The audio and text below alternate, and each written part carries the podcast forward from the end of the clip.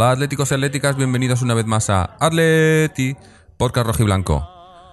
Ansiosos ya, esperando ya que empiece esa, esa primera jornada que tenemos este, este domingo, el primer partido del Atleti, que bueno, este año ha empezado, la liga empieza bastante, bastante antes de lo que estamos acostumbrados y creo que todavía pillará mucha gente medio de vacaciones o bueno, o no sé, un poco de, despistado, ¿no? Yo, mismamente hasta, hasta hace un par de semanas pensaba que empezaba más tarde, pero, pero no empieza este fin de semana y, bueno, ya, pues eso, ya, ya rueda la pelota y, aquí ya hay que empezar a, sacar puntos y a, y tomarse las cosas en serio, ¿no? Eh, hemos visto este fin de semana pasado cómo eh, debutaba Villa con el, con el equipo ante Las Palmas con un, con un golazo. Si, si tuvisteis la suerte de verlo, porque era prácticamente imposible. Yo me tiré tres días buscando hasta que pude ver el gol por internet. Y, y bueno, eh, tampoco se puede sacar muchas conclusiones, ¿no? Ha jugado un partido, pero obviamente es nuestro delantero titular.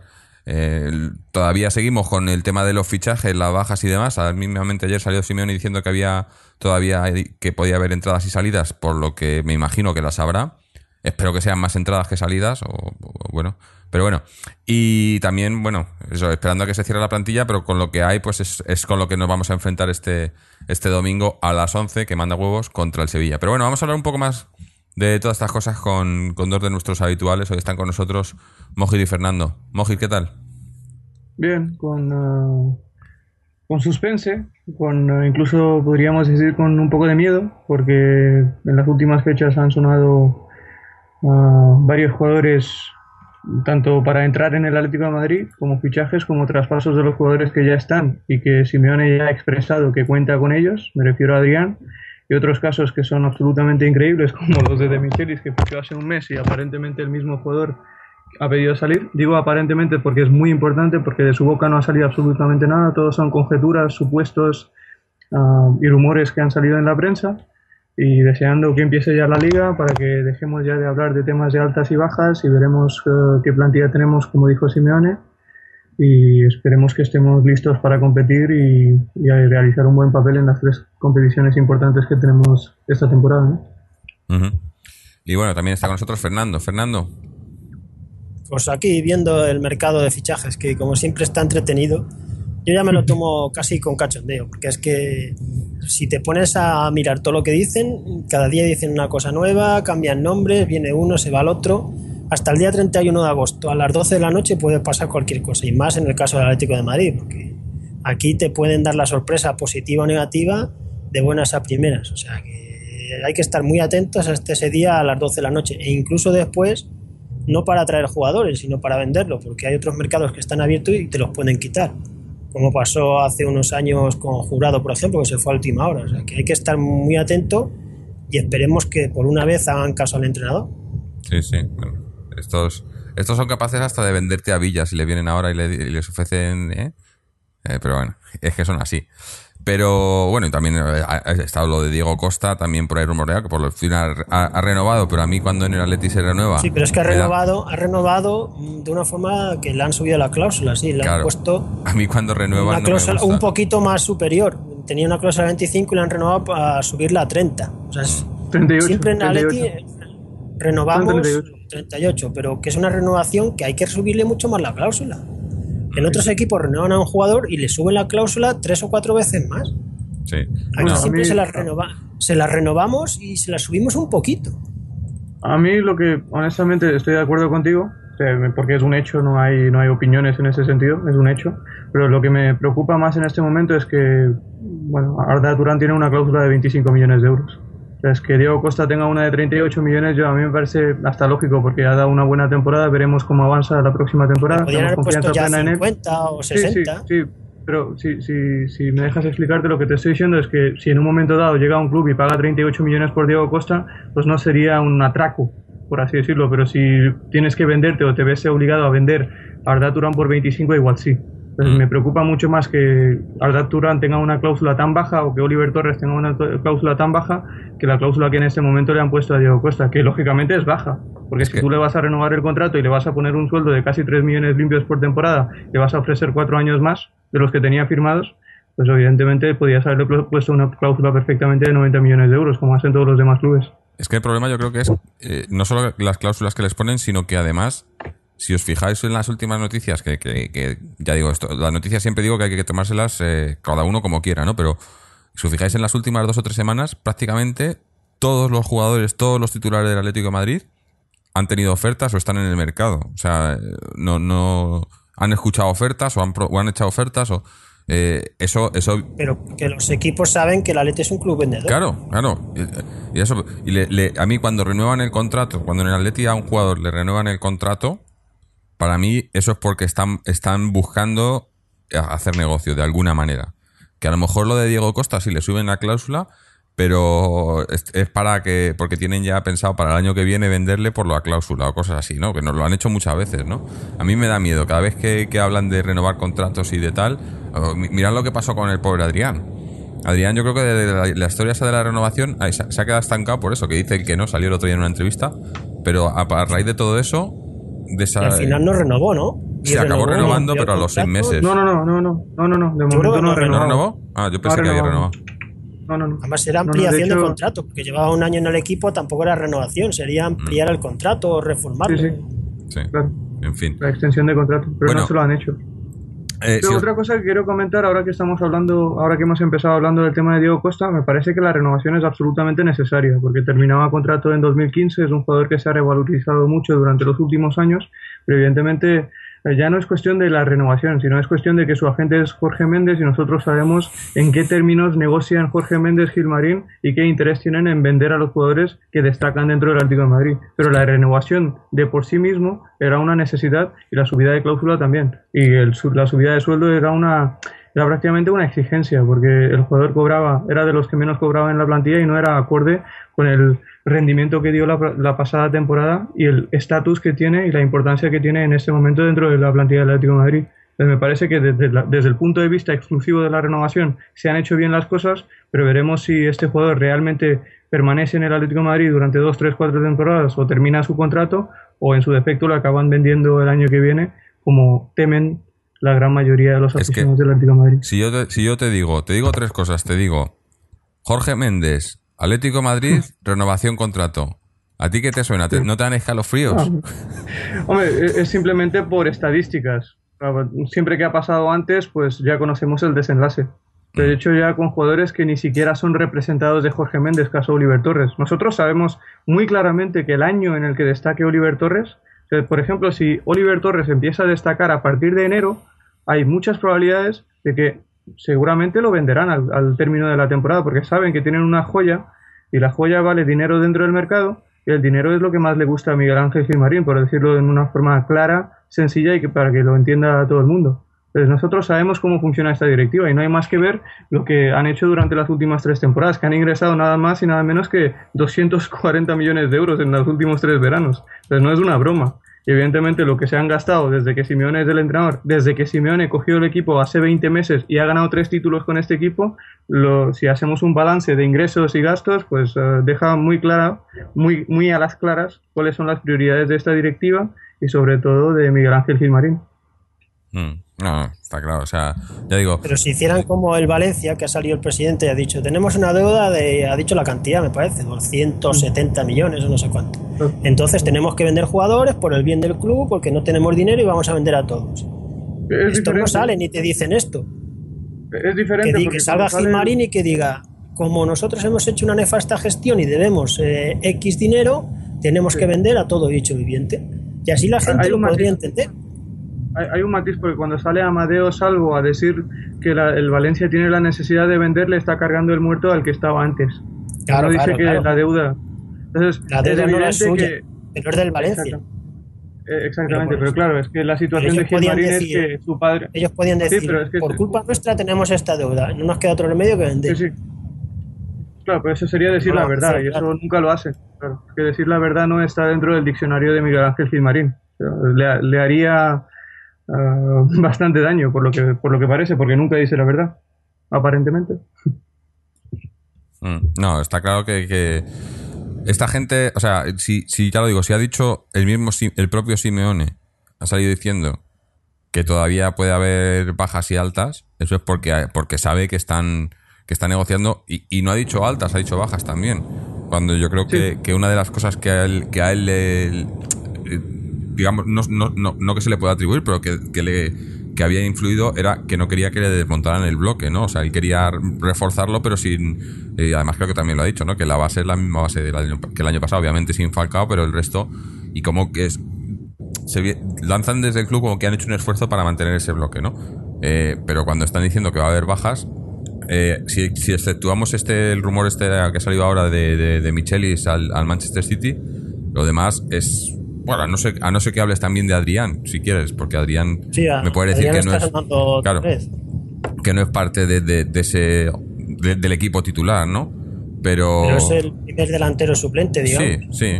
sí. o sea, sí. Si, si va a haber bajas te van a desmontar el bloque, de alguna manera pero eh, antes lo estábamos comentando a micro cerrado, ¿no? La operación de Michelis esta, que es una cosa bastante, que suena bastante rara, ¿no? Que lo, ha venido gratis hace, hace un mes y por lo visto el Manchester City pide, le, ofrece 5 millones, o supuestamente, eh, y comentábamos como visto así, visto desde ese, o sea, vista esa, esa operación vista así por sí sola, es una buena operación. O sea, fichas por nada, en un mes lo vendes por 5 millones. O sea, el club ha ganado 5 millones en pero luego tienes dos problemas. Tienes uno, con quién lo, re, lo reemplazas, que es un problema, pero o, dos, dos, ¿a dónde va el dinero? Porque si me traen esos 5 millones, pero luego resulta que me dicen que no hay dinero para fichar a, ni a un central, ni a un medio centro ni tal, es la historia que nos está pasando todo este verano. ¿Dónde coño va el dinero?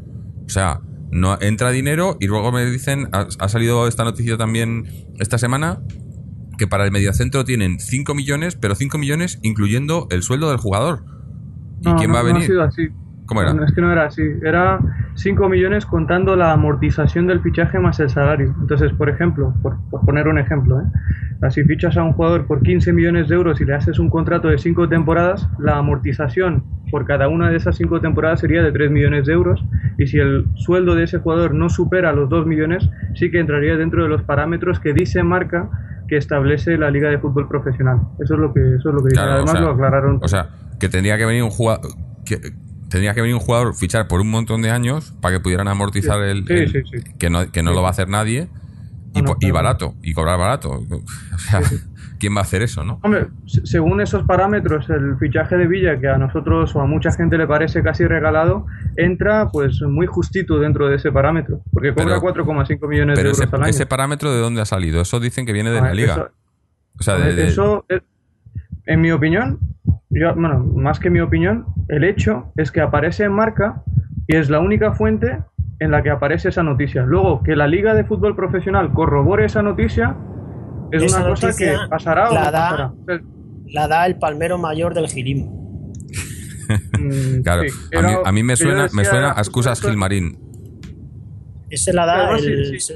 el- un palmero de Gil Marín, pero vamos, palmero no, es el que le pone la palangana. Es que ha sido sistemático, ha sido. Eh, Porque ese, ese mismo personaje eh, se metió con Diego Rivas, que es lo que sí iba sí a bueno decir Moji. cuenta cuéntalo de Diego Mojis que no lo hemos dicho lo he seguido bastante. Y el momento en el que la COPE le hizo esa entrevista, concretamente a Antoñito Ruiz, le hizo esa entrevista a Diego Rivas, en la que el jugador dijo la verdad, muchos consideran, y yo también, que es una rajada que quizás se podía haber ahorrado, pero dijo la verdad, la verdad que en su día no dijeron jugadores como Rod Fanning o incluso Patrick Ebert dentro de ese mismo mercado de fichajes, pues el brasileño dijo la verdad y a partir de ese momento hubo una campaña absolutamente lamentable por parte de sobre todo marca, sobre todo marca, para hacer que el jugador quedara mal y defender la postura del club de no ficharlo. Y la prueba de ello, primero, es la noticia que sale con esas supuestas restricciones que ha impuesto la Liga de Fútbol Profesional a los fichajes de todos los equipos de la liga. Y lo segundo, explican en otro artículo que escribe la misma persona que publicó ese primer artículo los motivos de por qué Diego Rivas no fichará por el Atlético de Madrid y dicen que el jugador pide 10 millones de euros brutos, que ya de por sí es manipular, porque 10 millones de euros brutos para aquel que no maneja bien esas cifras no es igual que 5,5 millones netos. O sea, no es lo mismo si tú si, si alguien que realmente no conoce las cifras y cómo funcionan los impuestos dentro del fútbol, no es lo mismo que tú le digas 5,5 millones netos a que le digas 10 millones brutos. No sé si me explico bien. sí sí no sí está claro que, que todo este tema bueno Hay perdón. una manipulación bastante evidente. Para, pero para bastante los que para los que no lo hayan escuchado o leído la entrevista, que me imagino que será muy poca gente, pero para los que no estén a- atentos a, a cómo ha sido el tema, más o menos lo que venía a decir Diego es que, que, que sí, que, que él estaba dispuesto y que, y que, pero que el Atlético no estaba dispuesto a pagar dinero, o a pagar eh, dinero al Wolfsburgo, básicamente. Prácticamente es. querían que viniera gratis. Como que le están es. haciendo un favor, ¿no?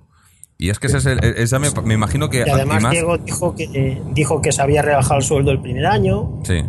No, es que Y yo dijo que tenía acuerdo y dijo que tenía acuerdo económico con el Atlético de Madrid por el nuevo contrato que hipotéticamente firmaría con nosotros. Que tenía acuerdo. Claro. Que el punto de divergencia es que era que el Atlético tenía que venir no quería gratis. pagar traspaso alguno por el futbolista, al Wolfsburgo. Que quería que el Wolfsburgo rescindiera el contrato de ese jugador que tiene un año más de contrato y que rendió realmente bien la temporada pasada. Quería que el Wolfsburgo lo soltara gratis. Cuando el Wolfsburgo está haciendo todo lo posible por renovar, renovar a ese futbolista. Entonces, la postura del Atlético de era absolutamente y es absolutamente ilógica. Es que esa, esa es la, la, cara la cara negra, ¿no? La- la versión oscura de, de- del haber entrado en Champions, ¿no? El haber entrado en Champions ha hecho que, que, que Gilmarín y sus secuaces piensen, ah, no, como somos un equipo de Champions, pues vamos a cualquier equipo que no está en Champions y que se vengan gratis los jugadores porque van a jugar Champions aquí, ¿no? Entonces, ¿por qué no van a...? eh, y, y- qué sentido tiene, ¿no? O sea, es, es que esto, o sea, yo soy el Wolfsburgo y no solo no vendo al jugador, sino que le digo, mira, no vengáis más, no me habléis más, porque es que de verdad es perder el tiempo Es con que- esta gente, ¿no? Es que eso es hacerles un feo a los Vamos, alemanes. Es que claro. ¿Son tontos o qué? Vamos. Y dejar el nombre del club por, la- por los suelos. O sea, ¿de qué vamos? ¿De qué vamos? Eh, no- Es no- que no el. Atlético de Madrid encara esa negociación como que el Wolfsburgo, como si el Wolfsburgo ten- Tuvi- tuviera que- la necesidad sí, de, de- de deshacerse de la ficha. Pero es que si, si, si lo ponemos en contexto, el Wolfsburgo hoy mismo ha hecho oficial el fichaje de Luis Gustavo por 15 millones de euros. Que problemas O sea, que- económicos que ellos tienen no pelas, tienen. ¿eh? Claro, No tienen claro, Este, este, este también se rumoreó para Atleti, ¿no? Luis Gustavo. Sí. Sí, Era uno de los que entraban ahí en las quinielas. Vamos a pagar 15 millones así a tocate. Y Capué ha firmado no, no, hoy por el Tottenham también. Toma. Pero ya. fíjate que gracia, fí- eh, luego digo una cosa de Capué también, fíjate que gracia que en el momento en el que Luis Gustavo en- estaba dentro de la agenda de media Europa, que el Arsenal había ofrecido 13 o 14 millones de euros por él, que el, el Wolfsburgo había hecho una oferta ya por él, el Atlético de Madrid tenía la cara de ir al, al Bayern Múnich y solicitarle la sesión con opción de compra al Bayern Múnich por el futbolista. Pero seguramente se habrán echado unas buenas risas cuando hubieran visto la propuesta que les hicieron. En Alemania no vamos a Esto, a y esto, nadie. ¿eh? esto lo hace Gilmarino Caminero, porque eh, Y, y es- esto que dices, Fernando, es importante porque en Alemania, si, si, si, si tú sigues la prensa alemana, aquellos, eh, eh, que, o más bien la- la- el sector de la prensa española que, que está informada de lo que ocurre en Alemania y cómo funciona el mercado de fichajes allí, allí todas las operaciones, tanto fichajes como traspaso, se pagan al contado. No hay plazos. No hay plazos. Pero el, Atlético jamás comprará un jugador de Alemania. Jamás. claro. Jamás. Está claro. Al- yo creo que en el, en el Atleti al contado no se ha pagado nada en los últimos 20 años. Nada. No, hombre, y- Nada, y pero nada, ni, ni las obras del estadio, ni el. Vamos. Eh, teníamos que hacer eso, ¿no? No sé, a los, a los abonados al Atleti que se abonaran, no, os pago, la- os pago en, 20, en 3 años el, el abono. A, a Y- y otra plazos. cosa que lo que quería decir de Capué es que como sabéis todos, de hecho en el último podcast ya di la ya di la información que salió en la prensa de Francia que el Toulouse había aceptado la oferta que le hicieron el que le hizo el Tottenham de 10 millones de euros que al final fueron 11 al final fueron 11 millones y que el jugador estaba en disposición de ir a Londres a pasar el reconocimiento médico. Pues ese reconocimiento médico lo ha pasado hoy. Y hay noticias en Inglaterra que afirman que el jugador durante tres días de los primeros tres días de esta semana esperó una última propuesta del Atlético de Madrid que nunca llegó. Que hasta el Sí, último oye. minuto el jugador hizo todo lo posible para darle prioridad al Atlético de Madrid porque el Atlético de Madrid juega a Champions. Pero los dirigentes del Atlético de Madrid nunca hicieron el último esfuerzo por intentar traer a ese futbolista que, como expliqué en el último programa, nos habría dado un salto cualitativo absolutamente inmenso. Pero inmenso. Seguramente Simeone lo había señalado. Sí, que si, si nosotros hacemos caso a la prensa en el tema de Michelis, pues esa misma prensa y concretamente el AS, incluso el mundo deportivo, dijo que la prioridad número uno de, de Diego Pablo Simeone para el puesto del 5, para el puesto de pivote defensivo, era Etienne Capué. Sí. ¿Cuándo van a hacer caso a Simeone en el Atlético de Madrid? No, la pregunta no es esa. La pregunta es cuándo la directiva del Atlético de Madrid, la directiva actual del Atlético de Madrid, hará caso a un entrenador Sí, sí, bueno, entrenador, ahora está Simeone, vamos, pero a todos. Sí. Sí.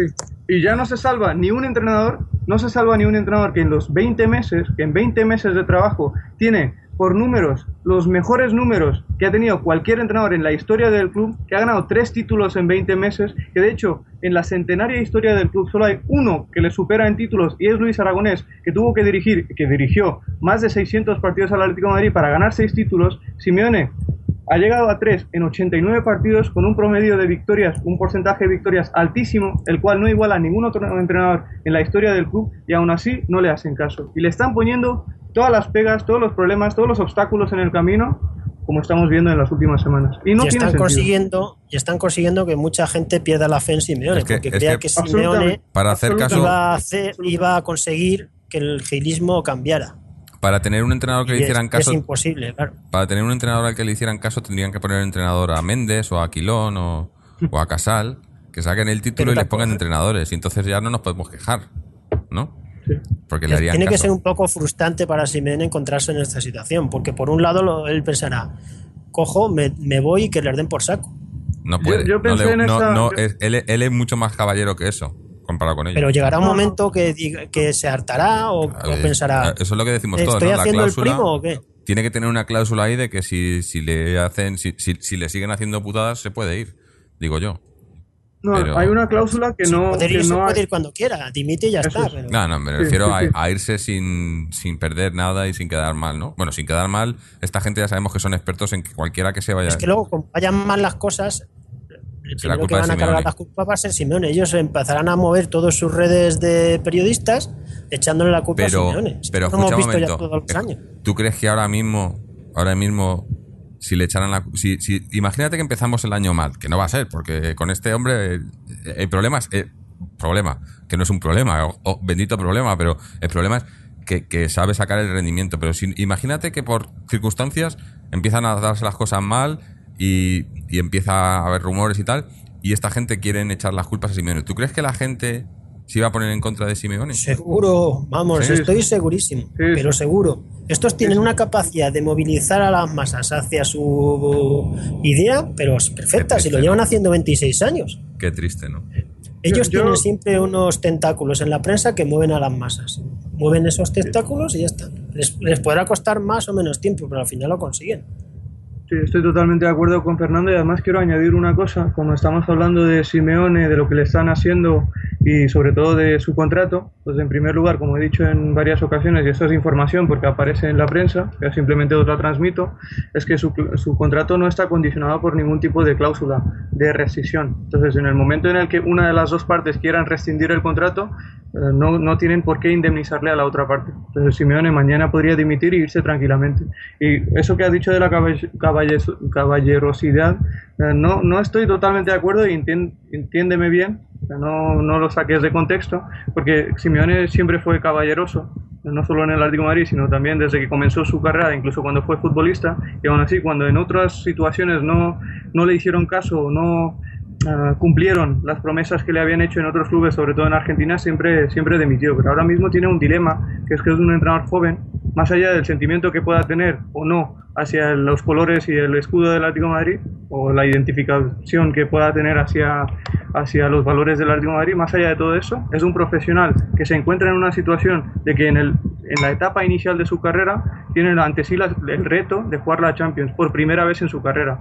Y eso es lo que no quiere dejar pasar, porque si dimite en este momento, y no digo que lo esté planteando ni que no lo esté planteando, pero uno de los motivos por los que jamás lo planteará o jamás lo habría planteado este verano es que tiene la opción de jugar la Champions con el Atlético Madrid, que es un equipo armado hasta este momento, que no ha sufrido bajas más allá de la de Falcao, que se ha mantenido la estructura y que seguramente él piensa que puede seguir sacándole un buen rendimiento, esta vez en la máxima competición europea. Pero de ahí a asegurar que pueda volver a quedarse en el Atlético Madrid al final de la presente temporada, hay un trecho que es bastante grande y no, no, nadie está en condiciones de asegurar esto porque por lo que comentan está bastante quemado con la directiva porque le han hecho promesas que lógicamente no se han cumplido.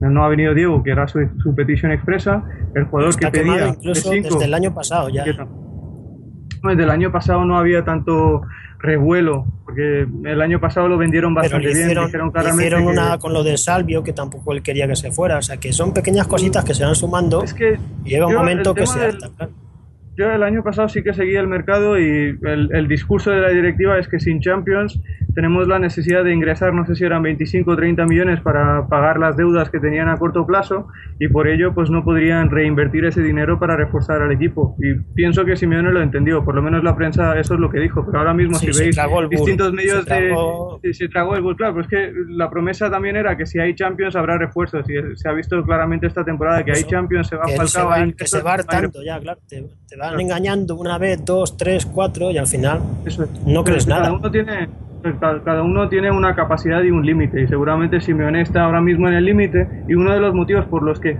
probablemente ni siquiera se ha planteado la dimisión, porque esto lo digo porque es importante porque hay, hay, hay rumores también en la prensa que han saltado justo hoy que Simeone ofreció su dimisión el día 5 de julio, el primer día de la, de la pretemporada, que recordemos que no había venido ni un solo fichaje, ni Villa ni de Michelis, y eh, debido a esa circunstancia, aparentemente... eso fue cuando, cuando es- hizo es- las es- declaraciones estas polémicas. Sí, eso es lo que se dice, pero lo que yo estoy diciendo es que yo estoy eh, reacio, yo soy un poco reacio a creerme esto, justamente porque pienso que Simeone está contento de seguir entrenando a un equipo que jugará Champions, está contento y está motivado con la posibilidad de jugar Champions él como entrenador por primera vez y con la ambición que él tiene seguramente está planteándose o poder hacer cosas grandes en esa competición y crecer como entrenador. Y esa posibilidad se la ofrece ahora mismo el Atlético de Madrid y supongo que querrá aprovecharla. Por eso no pienso que realmente tuviera esa intención o hubiera eh, dado esa, esa carta de dimisión a, a la directiva como afirman algunos medios que realmente no tienen tanta credibilidad, pero simplemente lo digo para dejarlo como apunte y que, que cada uno valore esa situación como, como crea oportuno. ¿no? Mira, última, aquí estoy leyendo ahora que según el diario AS, el diario de Manuel Esteban, Manolete, el- la Roma ofrece 18 millones por Adrián. Bueno. Es un poco... Si ofrecen 18 millones por Adrián, está, no es que esté vendido, es que está ya en Roma, vamos. Absolutamente. Absolutamente. En Ah, fin, es- bueno, em, que en realidad eh, eh, hemos, hemos cambiado, quería haber empezado hablando del partido y luego los, los rumores y demás y lo hemos hecho al revés, pero eh, yo creo que en, en el tema altas y bajas y demás, que claro, todo esto, como siempre, decimos, eh, eh, ponemos aquí una- un asterisco, eh, no somos propietarios de, ni, no- ni nos responsabilizamos de lo que estamos diciendo. Eh, no creo que nos quede nada más, ¿no? Hemos hablado de, de todo, de Diego Costa, de Michelis, Adrián.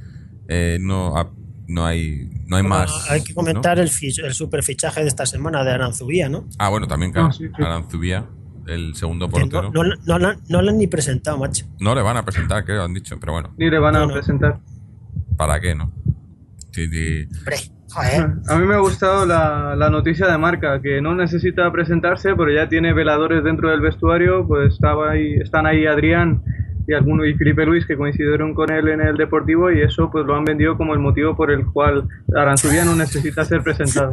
Ah, Entonces, claro. A lo mejor es que tienen miedo Habrá- de que haya habrá que una decir- invasión de habrá- campo, ¿no? Como Eso. el día de Villa. Tendrán que, ir a la, gente. tendrán que ir a, un- a la presentación, Felipe Luis y Adrián, y hacer la presentación por, por Aranzubía, ¿no? Por sí, sí. Que nos lo presenten a A todos. Batistao, a Batistao le presentaron en un circuito de motociclismo. Sí. A Aranzubía no le presentan. A Villa la presentación fue un esperpento que acabó con invasión al campo. Es que no podemos hacer una sola cosa bien. Y a Jiménez Vale. le presentaron como cuatro meses después de ficharlo. Sí, también. En fin. Bueno, pues pasando al. Bueno, no sé si queréis comentar lo de Aranzubía, pero a mí me parece un fichaje intrascendente, ¿no? En el sentido de que. eh, Mientras que no se lesione Courtois, sin claro, es, va a ser segundo portero que apenas va a jugar. Eh, hombre, eso sí, creo que me, me ofrece, me da más garantías que, que Asenjo, en ese sentido. Cuando necesitemos, cuando necesitemos eh, tirar de él, eh, lo siento por Asenjo, que me, pare- me parecía buen portero cuando vino al Atlético, pero, pero se estancó y se quedó y, y fue hacia Está atrás. agafado. Sí, estaba agafado con el Atlético. Está agafado con el Atleti. Seguro que en el Villarreal hace una temporada. Probablemente. Eh, ha jugado algún partido de pretemporada y no lo ha hecho mal, ¿eh?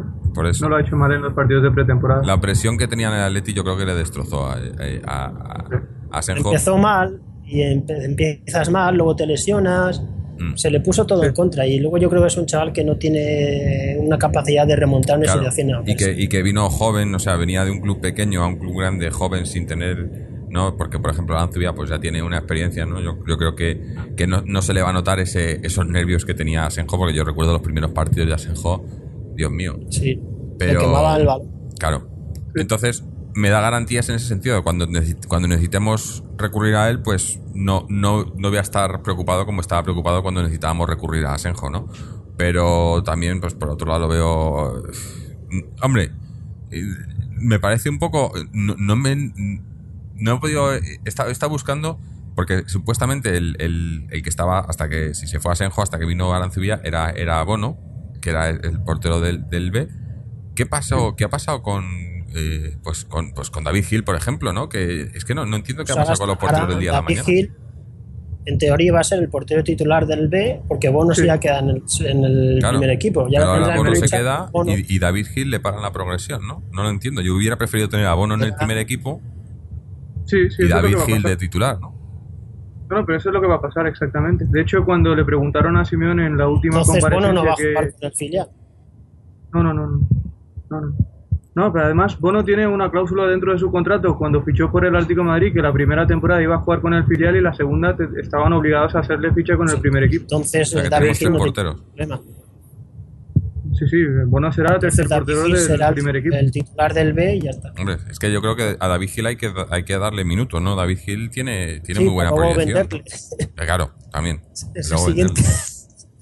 Hombre, Por yo- cierto, yo, yo he visto, he visto una foto de, de Pulido. Si me permites. Vale. Sí, Sí, Pulido con el Madrid. sí, sí. Nada, un comentario nada más era. Dima- dinos, Moji.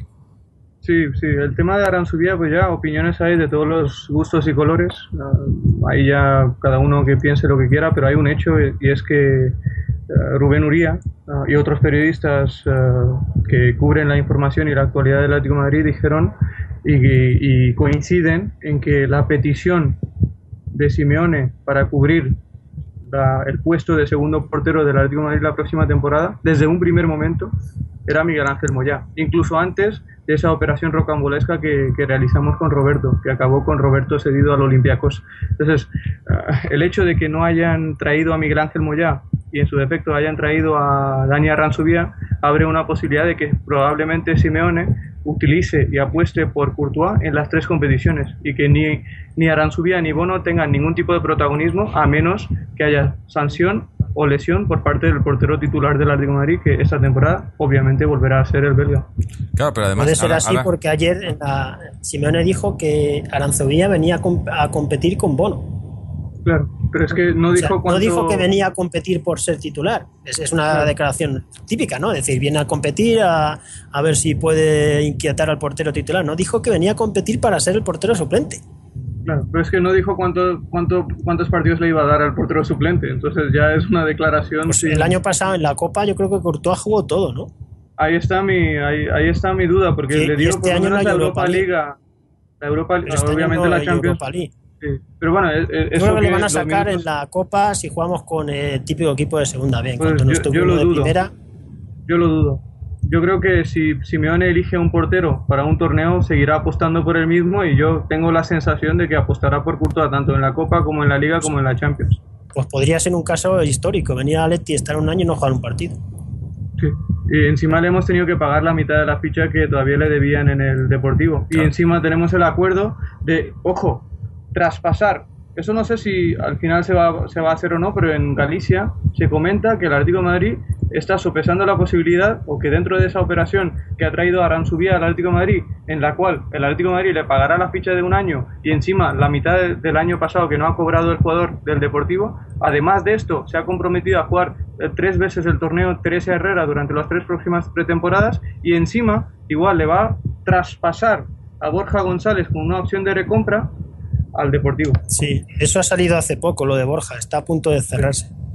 Lo, lo que no sé, porque algunos medios dicen que es sesión y otros medios dicen que es traspaso con opción de recompra, pero eso ya no, no, no, no, no sabría decirte. Pues el. Depor ha hecho una operación muy buena con este traspaso de Absolutamente. Aranzubía. Absolutamente, Se ha absolutamente. quitado a un tío de 34 años y ha sacado con una ficha altísima, claro, con una ficha que no podían pagar, que le debían dinero y que Sí, eso también le se lo debían dinero y encima Claro. el Depor está, Pero, vamos, lo, o sea, cantando... o sea lo, de la operación que a mí me, que no, que no, o sea, no que no entiendo, sino que no lo tenía claro, es obviamente viene solo para un año, ¿no? Porque en la operación sí, sí. Roberto viene Roberto viene el año que viene Sí. y, y a la teoría, viene para un año y en el año se va. Eh, No sé. Sí, ha firmado una temporada. Sí, sí. Porque Igual es lo que, que va a estar. Si, si- aguanta, que igual, lo- igual se va a estar en Navidad, vete a saber. Pues va- si va a cobrar un millón doscientos mil euros, ¿tú crees que no va a aguantar? No, no, digo, claro no él, digo el club, que el club le diga, no, pues era, te, te metemos en una operación o cualquier cosa así, yo que sé, no sé. Cosas más raras se han visto, ¿no? Meter una Hombre. operación en Andalucía sería histórica. Pues no nos la han Antes metido a nosotros. Hemos hablado de, de. Coruña, Leti, Méndez, Lendoiro, Gilmarín. Es que Pues eso, a. Zaragoza. Pues sí, al Zaragoza, eh, pues sí. ¿eh? O al. Sporting, o al Braga. No, más allá de todas esas cuestiones que creo que ya Ransubía estará aquí un año, ya cumplirá 35 años el año que viene y veremos cómo dónde se va, si le renuevan o no le renuevan, a ver a ver qué, cómo acaba esto. Además el lío en la portería es bastante gordo porque aparte de los hemos fichado el portero titular de la selección sub-17 para el Atlético de Madrid C, está David Gil, está Bono, está Roberto Cedido y puede haber mucho movimiento. Joel. Que dice. Ah, no, Joel ya no, porque Joel ha sido traspasado. Pero Joel al- tenemos al- una opción de compra. En teoría No, también. creo que no. No, creo que no. No hay ninguna opción de compra ya. No, no, no, no hay ninguna o sea opción que de Joel ya lo hemos perdido para siempre. Sí, Sí, sí. sí, sí. sí.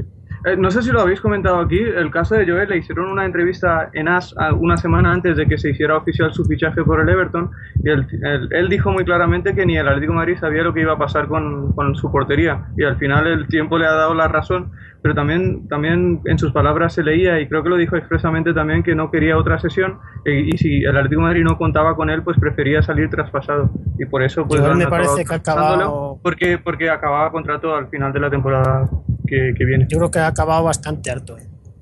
Sí, sí, sí, sí, eso no hay ninguna duda en esto. Como podía haber acabado bastante harto de Gea en el año en el que le querían traspasar, o sea, ceder al Levante, eh, y Al casualmente se quedó como al Numancia, perdona, sí, sí, tienes razón, al Numancia le querían ceder, el jugador decidió quedarse como portero titular del Atlético de Madrid B, y esa carambola que se produjo dentro de la portería del Atlético, que se lesionó a Senjo y salió Roberto, y se hizo con la Se titularidad, lesionó. si no...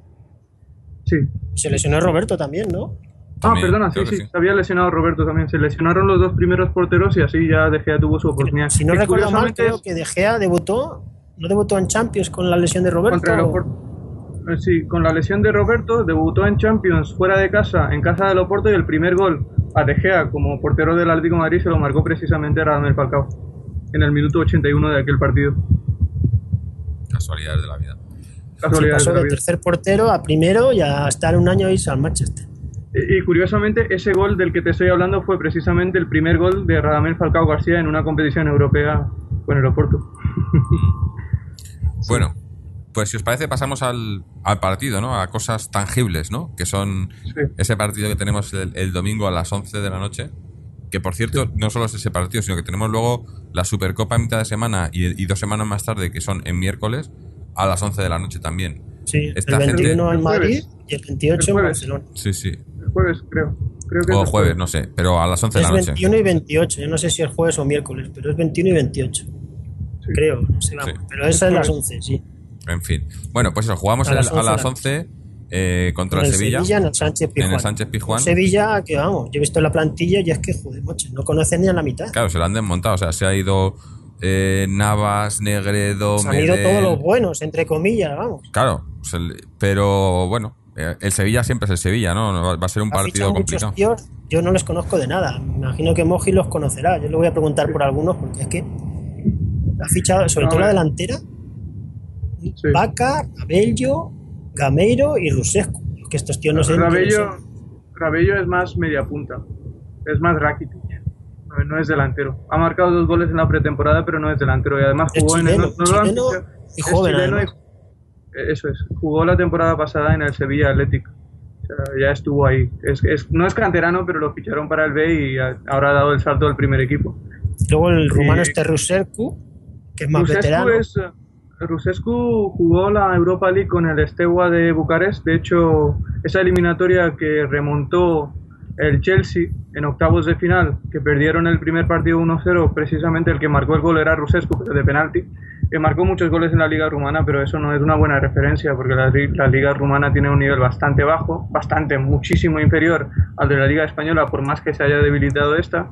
Y evidentemente creo que tendrá demasiada competencia y no creo que tenga muchas opciones para. Luego está Gameiro. En el... Gameiro sí es bueno. Gameiro hace tres temporadas hizo una temporada sobresaliente con el Orient, marcó 24 goles, en la cual Ah, bueno, luego tuvo una temporada un poco regular, pero esa temporada de 24 goles le, sirvió para, como aval para fichar por el PSG, donde no ha jugado porque ha tenido demasiada competencia. Me parece un buen fichaje. Pero a mí el que, no voy a decir que me ilusiona, porque no se trata del Atlético de Madrid, sino el, se trata del Sevilla, pero creo que el que realmente se hará con la titularidad será Carlos Vaca. le he visto es un colombiano. Sí, sí. Además, yo le veo con, con condiciones para ser un buen 9. Le han, dado el dorsal 9, además. Si te dan el dorsal 9, que va a ser titular. Sí, sí, sí, sí, sí, Te lo iba a decir justo ahora, sí. Yo creo que será él el delantero titular. Obviamente con Negredo no tiene ni punto de comparación, al menos no la tiene ahora. Negredo es un goleador contrastado, de él ya hablamos bastante en el podcast. Un goleador de más de 100 goles en la Liga Española, internacional absoluto, ya visteis el gol que marcó ayer. Y Carlos Vaca no está a ese nivel. Y en ese sentido sí tiene razón Fernando, en que le han debilitado mucho el equipo, sobre todo los mejores jugadores que tenía el Sevilla, salvo Rakitic que se queda. Ah, pues Medel se ha ido. Bueno, también se queda también se queda un súper conocido nuestro. No, con Dogbia. No, Dices con Dogbia, ¿no? más conocido. Ah, Reyes, Reyes. Claro. Reyes, ahora será la, estrella, ¿no? Del Sevilla ahora. Reyes está ahora mismo lesionado. Se lesionó en el partido de ida de, de, esa eliminatoria previa de la Europa League. Se lesionó y estará dos meses fuera. No, no jugará contra nosotros ni se perderá el tramo inicial de la competición. El que jugará en su lugar. Dos meses de Reyes jugar es casi tres meses hasta que juegue otra vez. Sí, hasta que vuelva a pillar la forma también, porque es un jugador explosivo y necesitará su tiempo de rehabilitación también. Pero el que, el que, lo que te iba a decir es que el que sí va a jugar probablemente será Perotti, al que prácticamente algunos ya ni, ni se acuerdan de él. Es un jugador que en sus inicios de Sí, estuvo penoso porque estaba lesionado. De hecho, creo que él estaba tenía depresión, tenía un cuadro de depresión y de hecho le solicitó a Sevilla dejarle marcharse a Argentina para que fuera tratado allí declinaron esa posibilidad o esa solicitud.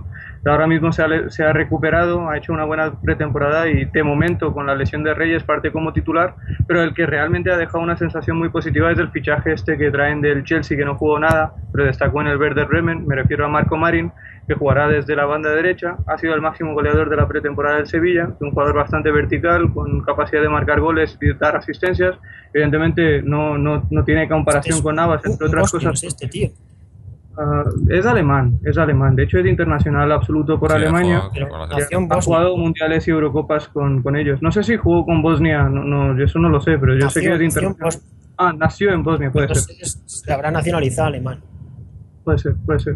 Pero en general, a mí, si me preguntáis mi opinión sobre la plantilla del Sevilla, evidentemente hay incógnitas, pero yo creo que dentro de las limitaciones que tienen ellos y otros 18 equipos de primera división se han reforzado bien. Porque en defensa han fichado a Carrizo, que lo conocemos bien porque sonó bastantes años para hacer refuerzo del Atlético de Madrid. Ah, también han fichado a Pareja, que lo hemos visto en el español. Ah, tienen un muy buen lateral izquierdo con proyección en Alberto Moreno. Tienen tres ah, laterales derechos ahora mismo.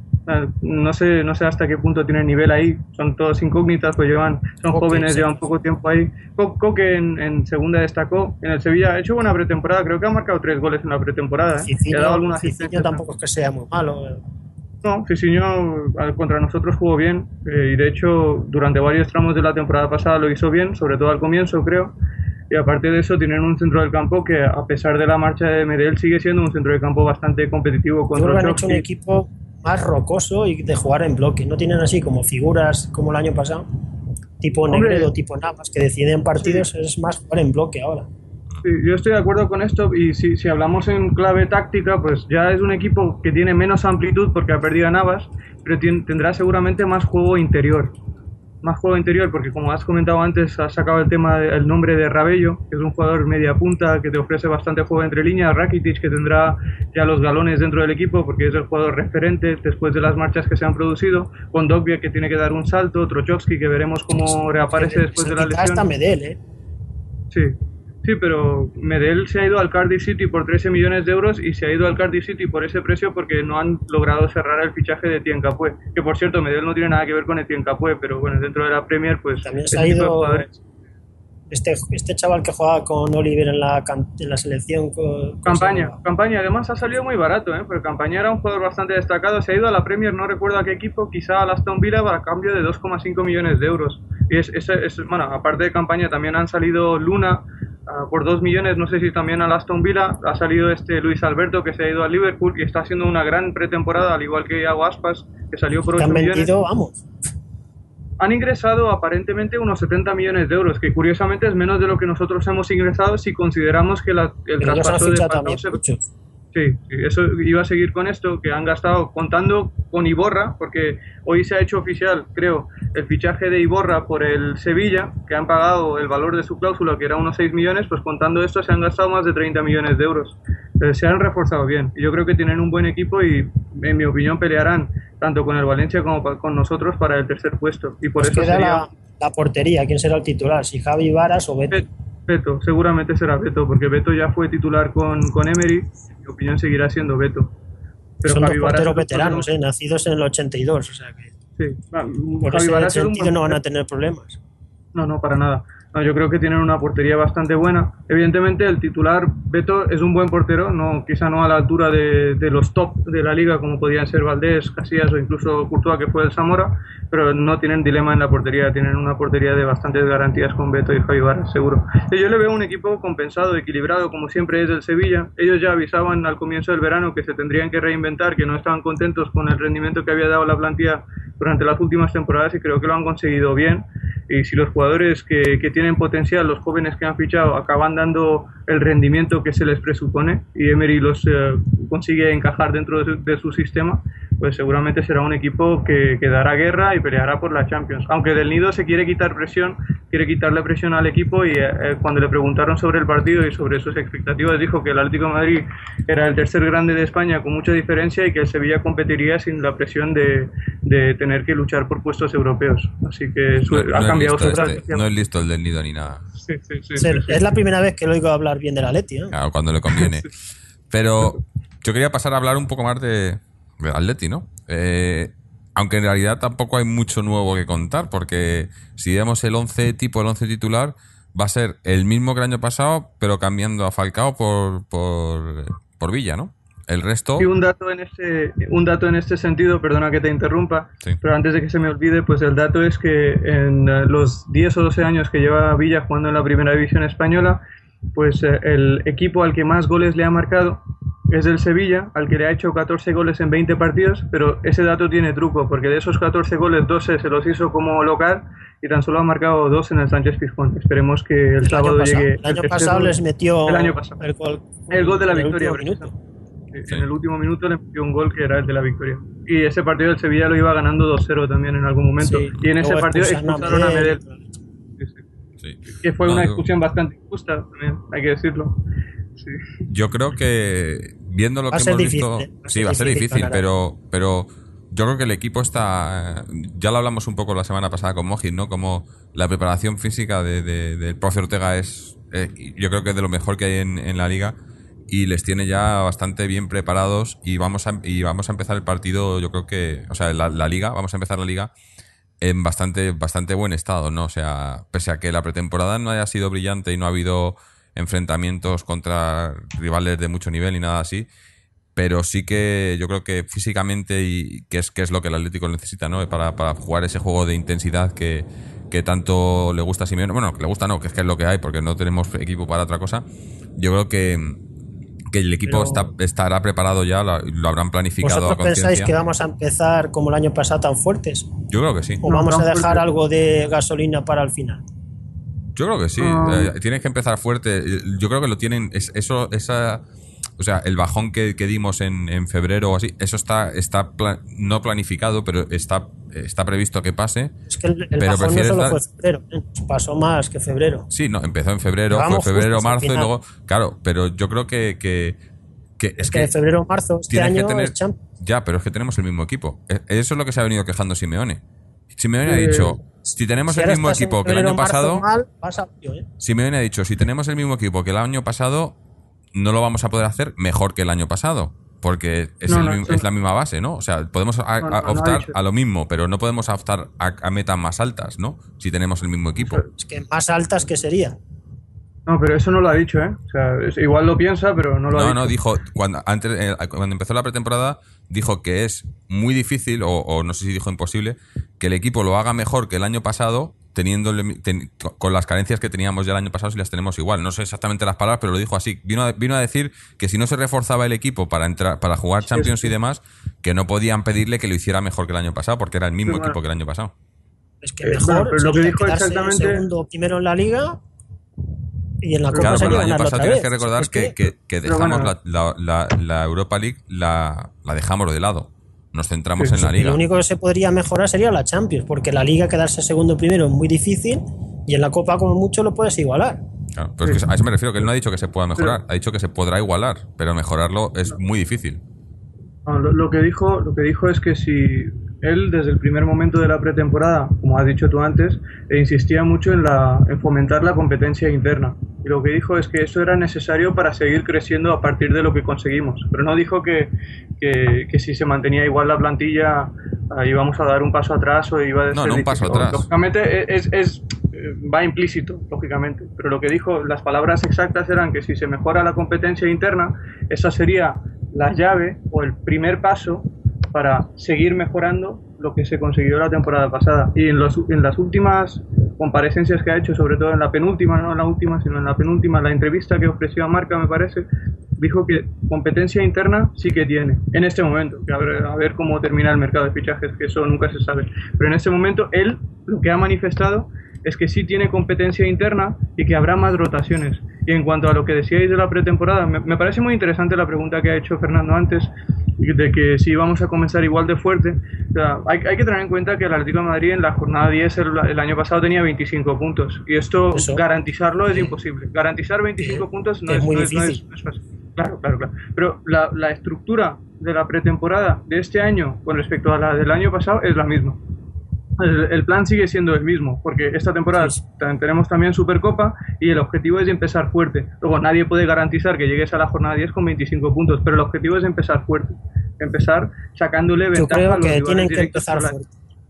Sí. Y luego lo que dices, que Todo lo que me parece ahora, interesante, luego ya te lo quitarán. Totalmente de acuerdo. Y además creo que la estructura de la pretemporada que ha preparado Simeone es precisamente para conseguir ese objetivo del que estás hablando. Luego, otra cosa que dijiste que me pareció bastante interesante es que en febrero o marzo tendremos Champions. Ahí es donde Simeone quiere la competencia interna, porque si te acuerdas bien, durante la primera fase del campeonato no hubo rotaciones en nada. No hubo rotaciones, pero en los partidos importantes siempre jugaban los mismos. Y de hecho, tú te quejaste de que Embre había venido y no jugaba, de que otros jugadores Sí, habían venido y que no jugaban. rotaciones en la Europa League, vamos. Claro, pero porque la Europa League, pues como ha dicho Jorge antes, se dejó Este un poco año de lado, algo que no eso, se puede claro. hacer. Claro, claro. Entonces, por eso Simeone pidió esos refuerzos que aumentaran la competencia interna para poder hacer más rotaciones, sobre todo en la liga, que en la liga de la temporada pasada no, se, no hubo rotaciones absolutamente. No hubo rotaciones hasta bien entrado marzo, febrero, marzo, abril, que ahí ya sí que hacían falta por sanciones, lesiones, cansancio, y eso es lo que quiere evitar, porque si tú sobrecargas a los jugadores que son titulares teóricamente, a febrero, marzo y abril llegarán como llegaron la temporada pasada, y ahí ya te estás jugando la vida en la Champions en octavos, que si no estás fresco te vas a casa.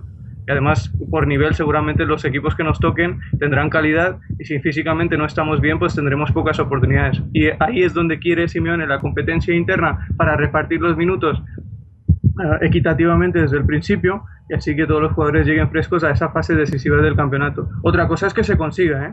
Pero Eso ya no estoy diciendo esto, simplemente estoy diciendo de lo que Simeone pretende y lo que dice ahora, con lo que está contento, que sí tiene competencia interna y sí tiene lo que buscaba. Yo mm, soy un poco reticente a, creerme esto porque creo que la plantilla sigue siendo bastante mejorable.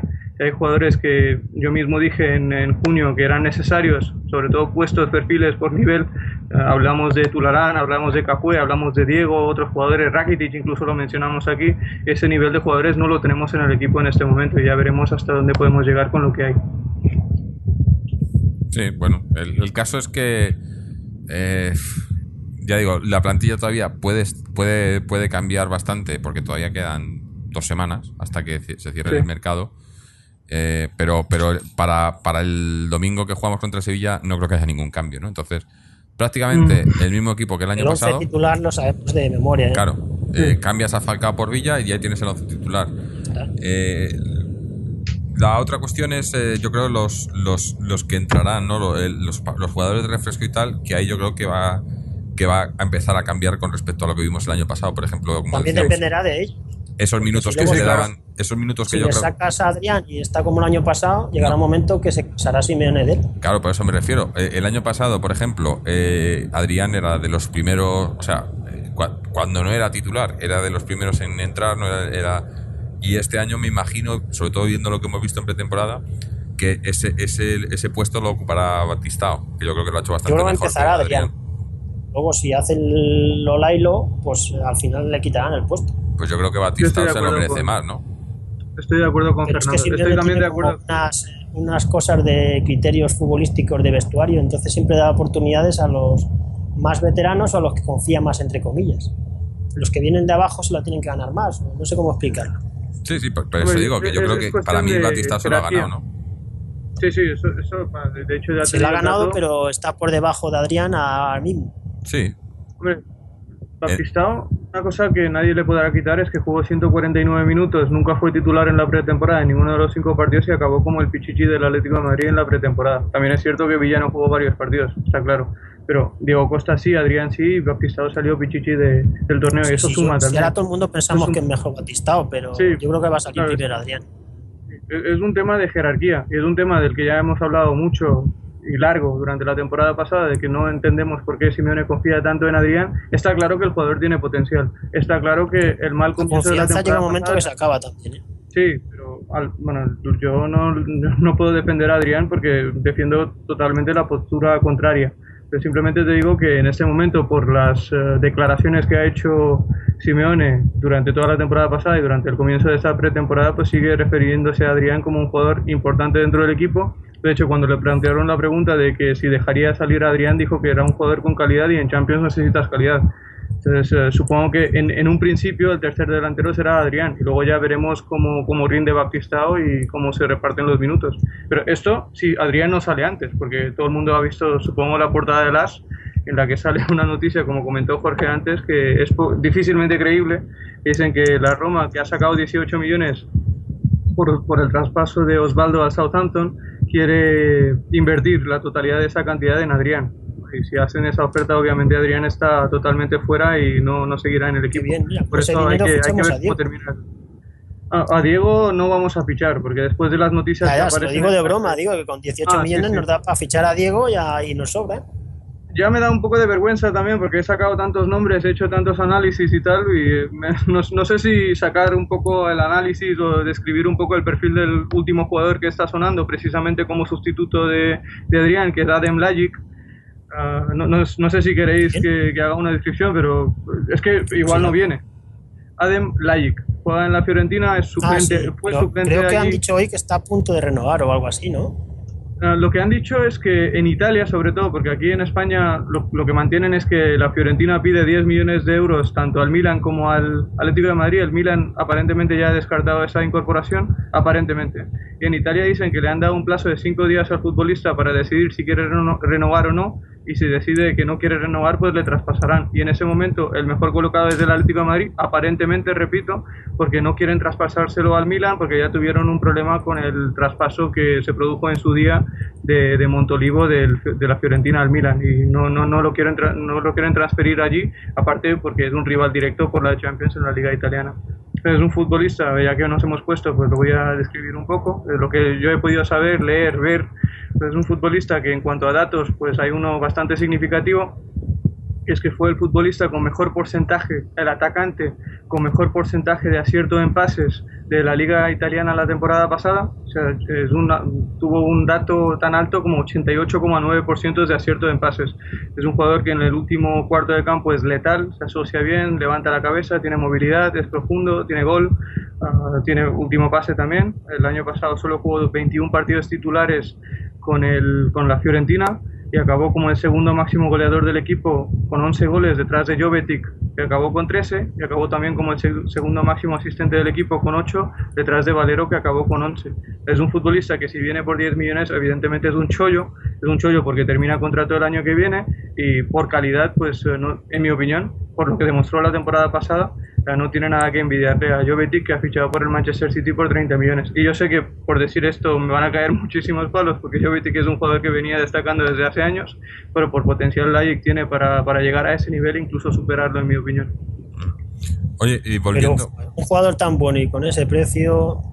Es difícil, ¿no? Yo pienso lo mismo. Por eso no lo quería describir, pero bueno. Claro. Eh, mucho, eh, igual, pasa lo que, lo que suele pasar, ¿no? Cuando Al final será... Sí. Eh, pero lo que quería decir, volviendo a lo de los, los cambios, ¿no? O sea, tenemos el 11 el once tipo que sabemos que va a jugar, luego eh, ahí estamos entre Adrián y, y Batistao, pero luego tenemos eh, una, otra cosa que, una noticia que no habíamos comentado, que es que, que tanto Oliver como, como Manquillo son, son jugadores del primer equipo. Les, tienen dos sí. 16 y 17, ya no son jugadores del filial, son jugadores del primer equipo y para mí eso es una, buena noticia. Bueno, buena noticia. Es una buena noticia eh, porque quiero pensar que se va a contar con ellos muchísimo más de lo que se contó con ellos la temporada pasada, ¿no? Entonces quiero, me gustaría que, fuese de esos cambios en prácticamente en todos los partidos, que entrasen siempre, que jugaran los últimos 15, 20 minutos y, dándole minutos bastante más de lo que se les daba la temporada pasada, ¿no? Me imagino que será así, o en función de cómo vayan los partidos también, obviamente pero ir dándole minutos poco a poco para, para poder contar con ellos a final de temporada, ¿no? Oliver no sé, porque Oliver un partido entero me va a extrañar mucho verle. No, por eso digo, entrar 15-20 así progresivamente para que al final, en la segunda mitad de la temporada, se pueda se pueda tirar más de él, ¿no? Tenga, vaya cogiendo... no, estos partidos en casa que no sabes lo que hacer, queda poco tiempo y le sacas. No, eso, en vez de sacar a lo mejor pero eso es lo que hacíamos el año pasado con él. Y eso, a eso me refiero. Yo creo que ahora hay que darle más minutos, ¿no? No, no, no digo que sea titular, pero sí ir dándole más minutos, y dando, que, que, vaya, que vaya entrando en la dinámica, ¿no? No que sea el último refuerzo, ¿no? El último, sino que vaya entrando en la dinámica para, para, porque si les hace jugador del primer equipo, es la única experiencia que van a coger. No van a, estando en el banquillo, ya, ya no vale todo lo que hablamos el año pasado de que si jugaba, jugaba poco con el, con el con el con el primer equipo, pero luego iba bajaba con el filial y tampoco jugaba mucho y demás, ahora ya no es válido. Ahora es jugador del primer este equipo, no tiene que jugar. Claro. Jugando 500 minutos todo el año, porque entonces sería perder otra vez otro año. Claro. No, yo creo que contará con él. Creo que será como dice Jorge, ¿no? Que lo, lo va a ir metiendo gradualmente. Será titular algún partido en casa, quizá. No creo que al principio pero mm, llegará un momento en el que cuando avance la temporada, quizá desde enero o febrero, pues le irá metiendo partidos de titular, pero sí pienso que lógicamente merece y necesita, sobre todo, más que merecer, necesita. Necesita más minutos que la temporada pasada simplemente por lo que has comentado tú antes, Jorge, porque ya los minutos que va a tener solo los va a tener el primer equipo, que es con el que tiene ficha. Pienso que en la liga participará más que en la Champions, no sé por qué, pero los entrenadores, si veis la tendencia de cuando salen jugadores jóvenes en la liga, sí que les dan minutos, pero en la Champions, pues el primer año prácticamente no, no les utilizan. En la Champions, no. Eh, en la Champions les dan minutos solo cuando saben que ya no van a clasificarse para la siguiente ronda. Entonces sí, les dan minutos a todos. Sí, los, los minutos basura, ¿no? Sí. No, no creo, ¿eh? pues es que si el último partido de la fase de grupos, eh, aunque el Atlético de Madrid no se esté jugando nada, pues pienso que Simeone apostará por, eh, por los titulares. Además ya es complicado que el Atlético de Madrid no se estuviera jugando nada, porque ¿no? estar jugándose nada es ya tener la clasificación matemática como primero y eso ya es Sería o muy bueno o muy malo. o muy malo. No jugarse nada porque estamos fuera, ¿no? Ah, bueno, sí, sí, claro, eso hay que pensar. Pero bueno, muy mal se tienen que dar las cosas por no estar peleando ni siquiera por el tercer puesto y así entrar en la Europa League. el año que ganamos la Europa League, Sí, caímos de entramos en el tercer puesto de casualidad absoluta. Me parece que entramos a última hora porque empató el Apple con no sé dónde y por el doble valor de los goles. Con nosotros, con nosotros. Que Pero nosotros... el doble valor de los goles. aquí empatamos a uno y aquí empatamos a cero. y luego ganamos la Europa League. O sea, mira qué rebote y, entramos terceros con tres puntos. O sea, perdimos tres partidos, nos el peor tercero de la historia del fútbol español fue, me parece, algo así dijeron. No, peor tercero puede ser, pero quizás sea de la historia de, la Liga de Campeones también, porque tres puntos y clasificarte el tercero, eso era simplemente posible porque había un cuarto que no era un equipo de un nivel muy, muy bajo. Y a ese, a ese cuarto empezamos perdiendo en su campo y tuvo que empatar el partido de Simao y de hecho creo que acabamos encerrados en nuestro campo y acabamos pidiendo la hora. Y esa, esa temporada, como bien dices, acabamos ganando la Europa League empatando todos los partidos menos uno. Menos dos, perdona. La final y el partido de vuelta en, contra el Galatasaray. Entonces, eh, bien. Pero bueno, cuando estamos hablando del tema de Oliver, pues pienso que si, si queremos cuantificarlo, pues yo vería ilógico que tuviera cualquier cantidad de menos que 1500 minutos durante el transcurso de la temporada que está a punto de empezar. Sí, Pues, eh, si, Tiene si que vemos dárselos. 500 minutos, 700 minutos, pues ya ahí eh, sí que habrá críticas a Simeone y creo que serán merecidas también. Pero no, no quiero entrar en eso porque eso ya sería meterle condiciones, pero esto él lo sabe también, sabe qué tipo de jugador eh, tiene en su disposición y sabe que tiene que cuidarle, pero tiene que cuidarle dándole minutos, no dejándolo en el Si banquillo. el problema es siempre. a dónde le va a poner o cómo. Hombre, pues sin, haber marcado. venido, sin haber venido ese organizador de juego, yo creo que tiene más oportunidades. Si, si hubiera venido, por ejemplo, Diego ah, o- si le pones, a ver, quitamos, el- ponemos el equipo de titular, ¿a quién quitarías para poner a Oliver? pues entre Arda y Hombre, Coque. Sí. Entre sí. unos, días, en a Arda, otros días a sí. Coque, yo creo. Yo, O sea, yo nunca jugaría pensar- donde Mario Suárez o donde Gaby. No debería, no debería. Ah, Porque eso sí que sería, por ejemplo, poner a, a Oliver ahí, que, que lo puede hacer, que lo ha hecho en, en- en las categorías inferiores. Pero en primera división, jugar de medio centro es mucho trabajo para un, para un chaval. O sea, es mucha más responsabilidad que, que- que- que jugar más arriba, ¿no? Eh, Poder organizar el juego un poco, pero jugar, tener que hacer tarea defensiva y enganche y demás, que lo puede hacer, por, por, por técnica lo puede hacer, pero por, por física y experiencia, ahí es cuando lo necesitas, yo creo. Yo, yo creo Sí. que ahí no, no sería el O sea, puesto que va para a jugar jugar. por Coque o por Arda Turán. Sí, yo creo que sí. Pues, Y otra opción no sería poner a Coque en el sitio de Mario. También. Sí. Es- Y a se ha Oliver en el comentado bajar a Coque, pero Yo creo que eso es lo que va a pasar. sí. A la larga, si siguen todos en el equipo, eso es lo que va a pasar, está claro. Es que porque tiene Pero que jugar Mario Suárez más que Coque o que Turán. No, no, no tiene que jugar, eso ya veremos cómo avanza la temporada. Y para eso, Eso hay. Joder, que es que son mejores Arda Turán y Coque Hombre, que Mario Hombre, yo- Suárez. Yo creo que hay, que ir con, con un poco de tranquilidad con el chico. No, no creo que sea el momento de pedir su titularidad. Llegará No, ese no, momento no. también y la pediremos, eh, está claro. ¿De quién? De por, eh, cuando salga un partido tienes que quitar a uno de los titulares. Sí, sí, pues en este caso seguramente el que de- de- debamos quitar sea uno de Mario o Gaby y que Coque pase al doble pivote y que Oliver juegue tirado a la banda como hace Coque. Pues el estilo no creo que lo vaya a cambiar. No creo que ¿No lo vaya a adaptar el también para... como acompañante de Diego Costa o de te Villa iba a decir, si puedes jugar, si quieres No jugar con un delantero solo. no Pues tiene igual. tanta proyección ofensiva, ¿no? O sea, porque Oliver es un jugador que, que maneja bien el juego. Es más un Diego que, que, que un Lagic o un Mm. Hamsik. Entonces, eh, no, no creo que tenga tanta proyección ofensiva de como para jugadores que Simeone- conozcamos. Si no, Sí, es que lo estaba pensando. Lo estaba Bueno, es, es más un Valero que un Kaká. El mejor Kaká, digo. ¿Entiendes? Que no tiene tanta proyección, no tiene tanta llegada desde segunda línea. sí, o un que Isco. media Es, punta, es más un Valero que un Isco. Y a puerta o que haga ocasiones. Entonces, eh, es más un Necesita organizador de juego por que juega... Sí, necesita jugadores O sea, por si delante y por detrás también. solo, se queda un poco vacío, ¿no? Sí, no, se queda bastante vacío porque no, no, no es como un falso 9, no tiene nada que ver con Cesc Fábregas. O sea, entre Cesc Fábregas, Iniesta y Xavi, el- al que más se parece O Oliver, sea, sería lo que antiguamente es era un media Iniesta. punta cuando se jugaba un 4-4-2, que ponían ahí Sí. un media punta. Sí, entre medias, claro. Hombre, pero esta vez yo creo que, dado el estilo de juego que, o el sistema de juego que tiene implantado Simeone y que ha utilizado durante ya casi 20 meses, pues pienso que será Oliver el que tenga que adaptarse a él. Y reconozco la, la contradicción porque yo mismo dije cuando no había terminado la temporada anterior que en algún momento Simeone tendrá que adaptar su estilo de juego y su, y su sistema de juego a este chico. Pero viendo la falta de refuerzos en las zonas importantes del centro del campo, pues pienso que será todo lo contrario y que Oliver tendrá que empezar adaptándose a ese puesto que eh, al que se tuvo que adaptar Coque también porque era medio centro y Quique le puso de extremo izquierdo y ahí estuvo un año, luego los últimos dos años ha jugado de interior derecho y lo ha hecho bien y esta temporada pues esperemos que ocupe un rol Hablando más de- eh, protagonista. Sí. Hablando de Coque, me acuerdo de un señor de gafas que le estuvo puteando. Hombre, puteando, no, eh, le ninguneó porque no le dio ni un solo minuto durante, ¿cuántos? ¿Cuatro meses? O le dio 40 o 50 minutos Sí. de O suplente. si llega a estar Cuatro, Manzano en Atleti, a lo mejor Coque no hubiera debutado nunca con la selección española. Y ojo que Manzano venía a contar con la cantera también, que ese dato es importante también cuando dices eso. Es que Manzano se, no, no se suponía lo que vino. No, que lo, que, lo, que lo pusieron mal. No era, era con la cartera, no con la cantera. Sí, sí, sí.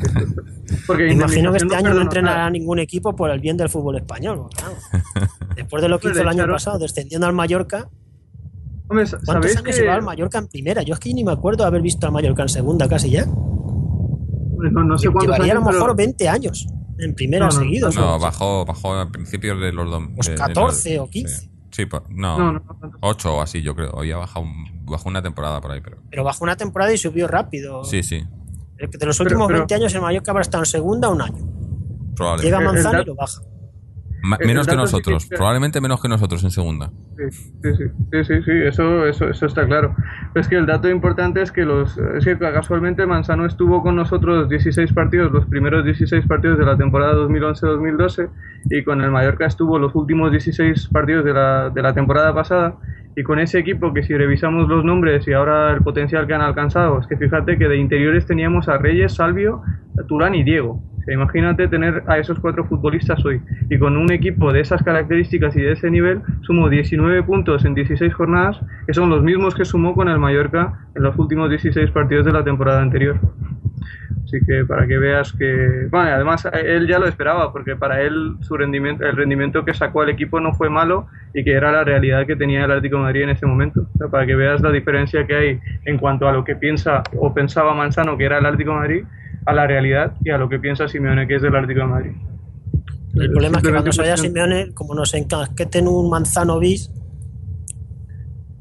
Yo, yo estaba hablando con, con un amigo mío y me dice que el- el- la gran eh, clave del éxito que ha tenido Simeone es que conoce bien lo que es el Atlético de Madrid, la exigencia que debe haber en el Atlético de Madrid, porque pienso que, y esto es un hecho, no, no es, no es opinión realmente, porque en los últimos años han entrado entrenadores que han dado por bueno un séptimo puesto, un sexto puesto, que han calificado como un éxito terminar una liga en el noveno puesto y ganar la Europa. League empatando casi todos los partidos Quique Sánchez Flores sin ir más lejos y poniendo nombres y apellidos a, apellidos a los eh, a, a los entrenadores a los que nos referimos y pienso que había mucho desconocimiento de lo que es el Atlético de Madrid de lo que se debe exigir el Atlético de Madrid. Simeone lo sabe porque ganó títulos aquí y eso, eso es clave porque a la hora de transmitirle exigencia a los jugadores, a la hora de explicarles y pedirles rendimiento, pues tienes que saber qué es el equipo, dónde juegas y cuáles son los valores de ese equipo y cuáles son los objetivos. Y eso Simeone lo tiene muy claro.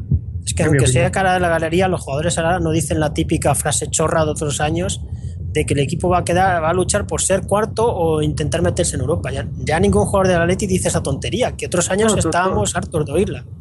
No, de, de hecho todo lo contrario, porque Courtois, que lleva ya aquí dos años y conoce más o menos cómo, cómo es el equipo, ha ganado títulos aquí, es, es un jugador importante, dice que estamos para pelear contra el Barça y el Madrid.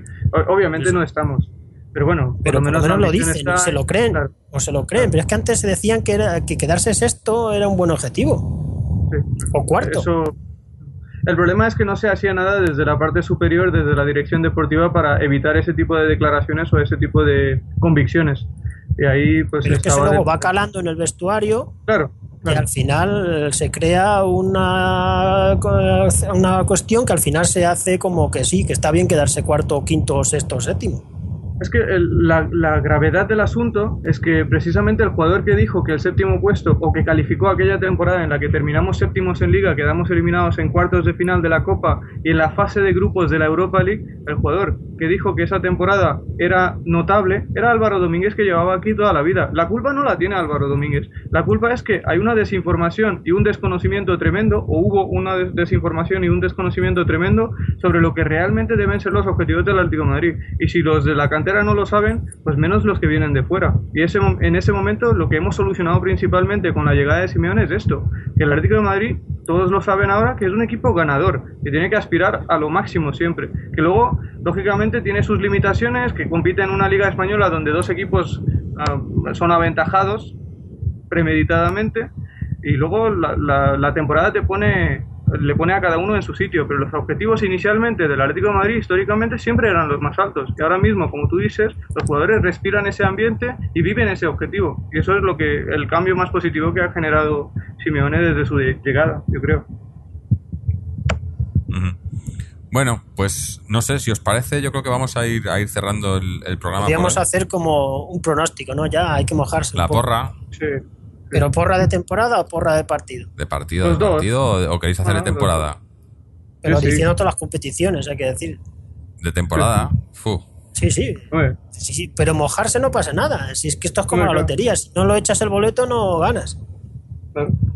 Bueno, pues venga, pues, pues yo, por hablar, por hablar, dale. Primero la porra del Sevilla, 0-1. Gol de Villa. Luego, en Liga, vamos a ser terceros, pero más cerca del segundo y el primero que el año pasado. En Copa del Rey, semifinales o final. Depende de quién nos toque en las semifinales. Y luego en, la Champions, eh, octavos o cuartos. Yo, a ver, empiezo por el, Sevilla, yo creo que 1-3. Vamos a ganar 1-3. Eh, No, no sé los goleadores. Em, en Liga, pues yo creo que terceros, pero muy peleado con el cuarto. O sea, peor que el año pasado. Eh, Peor Entonces, que el año ti. pasado, sí. Pero porque yo creo que en Champions, en Champions vamos a estar, vamos a llegar a cuartos eh, y probable y posible en semis, como has dicho tú. Es probable que lleguemos a semis, pero cuartos. O quiero, bueno, no sé si estoy siendo realista o estoy siendo Bueno, si es una porra. Claro, claro, Es por eso, pero que no sé si lo hago para ganarla o, o si lo hago para, para que pasen las cosas que digo, ¿no? Y en Copa del Rey, eh, Copa del Rey yo creo que es que la Copa es muy... Yo, yo creo que, cuartos, no, no creo que lleguemos... eh, va a estar ahí con, con otras competiciones y le vamos a dar importancia a otras competiciones, yo creo, pero nunca se sabe. Mojit, Bueno, en primer lugar, creo que se os ha olvidado a vosotros, pero digo que pienso que el Atlético de Madrid ganará la Supercopa de, de Ah, España, bueno, ya hablaremos claro, de eso. claro, pero eso en la porra ya lo digo. Ah, el partido, pues 0-1 gol de Villa, igual que Fernando. Y en la Champions cuartos de final, Copa cuartos de final y Liga tercero con más de 70 puntos.